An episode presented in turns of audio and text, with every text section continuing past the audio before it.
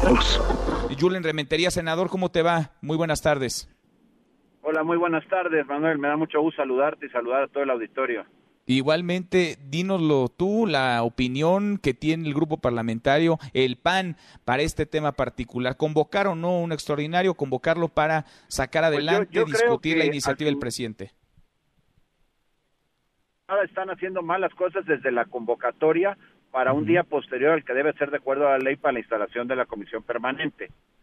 Y segundo, lo que tiene que ver con el tema de específicamente de la, de la propia propuesta, que bueno, pues por supuesto es inconstitucional, es violatoria a los artículos 49 y 133, además, bueno, atenta contra las facultades que se establecen en el 74 para los diputados, en fin, son muchas cosas las que habría que realmente observar en ello y que bueno, cuando ya la revisas a profundidad te das cuenta que es una propuesta eh, eminentemente ideológica, que lo que pareciera es que lo que quieren es evitar eh, que cuando pierda una mayoría, por si algún día la pierde, por si en el año 21 la pierde, pues pueda disponer del presupuesto como le dé la gana. Y yo no entiendo cómo los diputados, incluso los del partido hoy en el poder, podrían tirar, darse un tiro en el pie y decir, bueno, pues una de las facultades, quizá la más importante, la que cada año revisa el presupuesto, pues se la puedan prácticamente cancelar, porque pues no hay certeza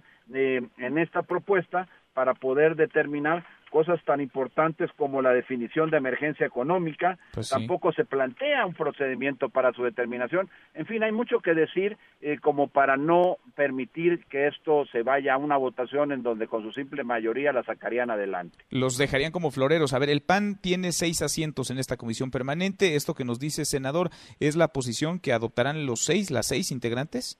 Es correcto. Y de En hecho contra, hay entonces. comunicación bastante estrecha y fluida con eh, pues los partidos de oposición, tanto en diputados como en senadores, y hasta donde yo tengo entendido han tenido pláticas eh, pues que han dado muy buenos resultados los coordinadores y yo creo que se puede llegar a consolidar este bloque de 13 diputados y senadores distintos a Morena y sus aliados para Sí. evitar que eso se... sería terrible. Bueno, seguramente has notado Manuel el ruido en las redes, o sea, Sí, en sí, todo lo que hay en el internet en respecto de esto, lo que están pidiendo los ciudadanos y que al final algunos tal vez no le entiendan mucho, pero lo que sí advierten es una intención autoritaria de controlar ahora a través del presupuesto todo lo que tenga que ver eh, con el gasto del gobierno y que no haya pues esta mm, separación de poderes.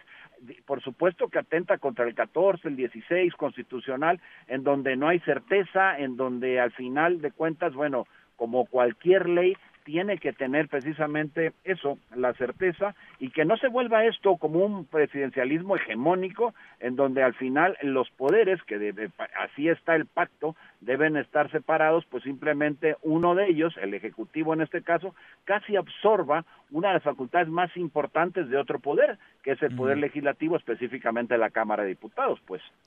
Pues si se mantiene este bloque, como lo hemos venido conversando y como nos adelantas también, como lo tenemos de cierto con otros legisladores, líderes de partidos con quienes hemos platicado al aire y fuera del aire, no hay manera que esto se dé porque no darían los números, le falta uno a Morena y sus aliados. Lo veremos y lo seguimos platicando, senador. Gracias, como siempre. Yo espero que así sea. Te agradezco mucho, Manuel, y bueno, un saludo a todo el auditorio. Muy buenas tardes. Gracias, muy buenas tardes. Mesa para todos.